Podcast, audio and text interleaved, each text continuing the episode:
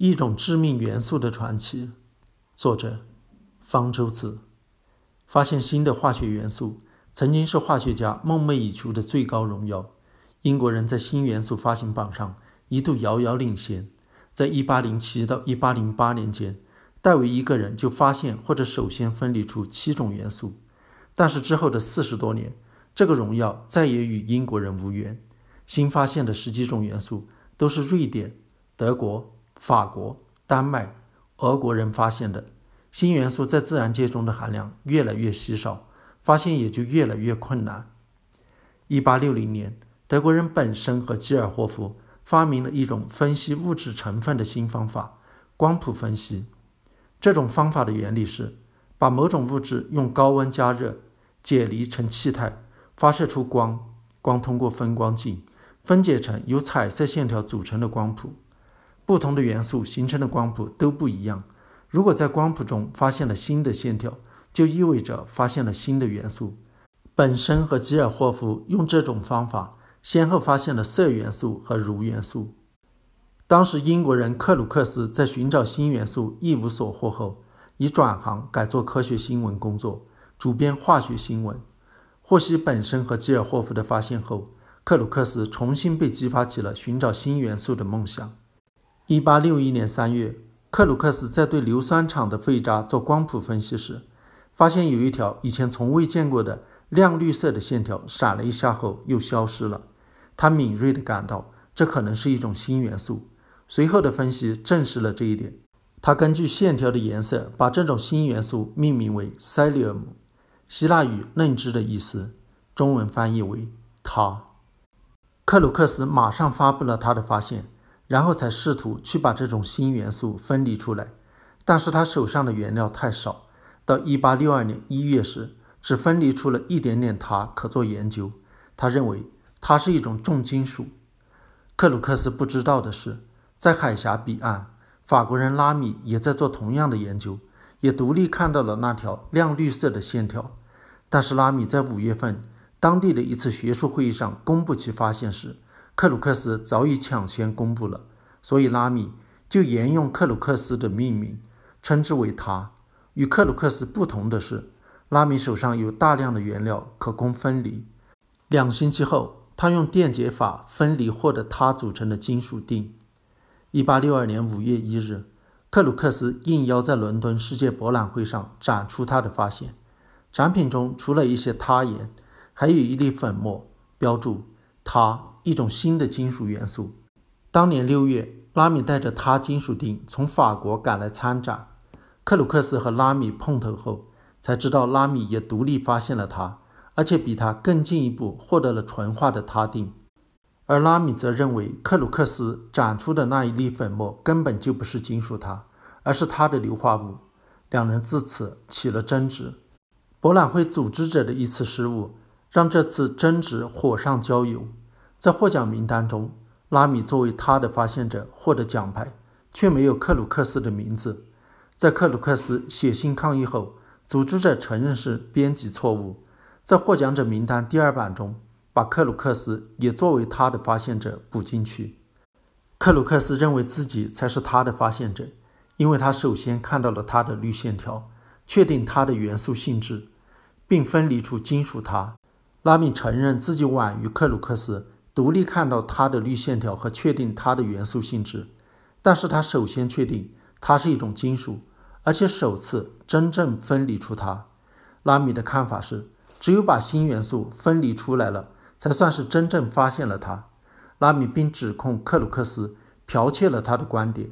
之前克鲁克斯以为它是类金属，在博览会上与拉米见面后才知道它是金属。克鲁克斯否认剽窃拉米的看法，因为他不太懂法语，拉米不太懂英语，两人见面时没怎么交流，怎么剽窃呢？克鲁克斯利用自己掌握的科学媒体，发表了一系列来稿支持自己，其他英国期刊也纷纷发表文章支持克鲁克斯。英国科学家乐于为了英国荣誉支持他，毕竟这是自戴维以来英国人首次发现新元素，将他和戴维相提并论。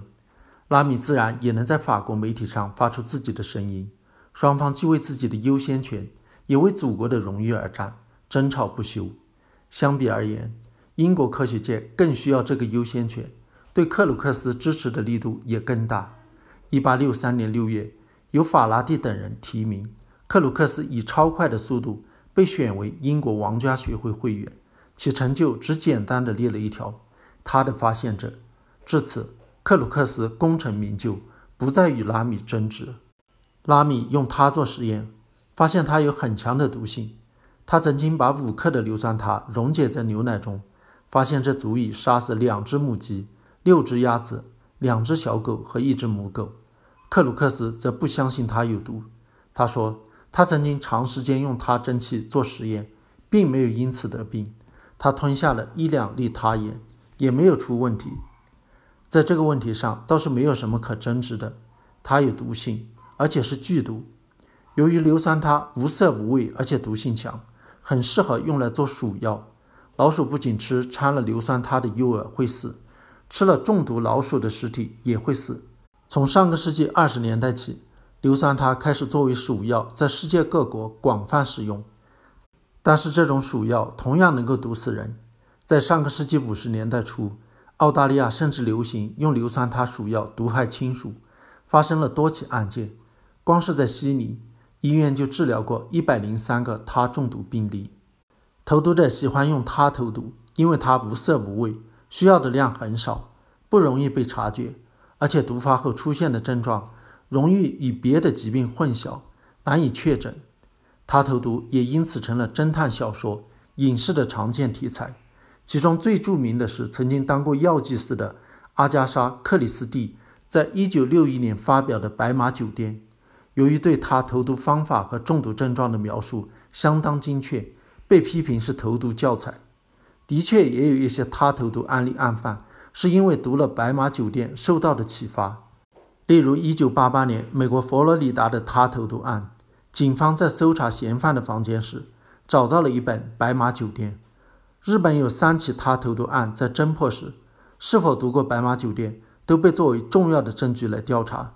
特别是一九九一年的东京大学医学部案件，证人关于嫌犯读过此书的证言，甚至被当成重要证据。《白马酒店》也曾起过正面的作用。一九七一年，英国伯文登一家工厂有大约七十人出现奇怪病症。有三人死亡。一名读过《白马酒店》的医生意识到，那可能是他中毒，联系了警方，最终发现是一个在十四岁时就投毒杀过家属的员工，把他投在茶里让大家喝。一九七七年，一个十九个月的婴儿因为得了怪病，从卡塔尔送到伦敦抢救。一名读过《白马酒店》的护士怀疑是他中毒，做了他中毒检测后证实了其怀疑，不过不是被人下毒。而是误食含硫酸铊的鼠药，他在医疗、化工、材料工程等领域有其应用价值。只不过它作为毒药的名声实在太大，让人以为它就是作为毒药存在的。其实，由于诊断、医疗技术的进步，在现在它已经不是一种很好的投毒毒药。它中毒后，从发作到死亡通常要有两周甚至更长的时间。如果能够及时确诊，进行解毒。几乎不会留下后遗症。所需要的是医生对他中毒要有足够的认识和警惕。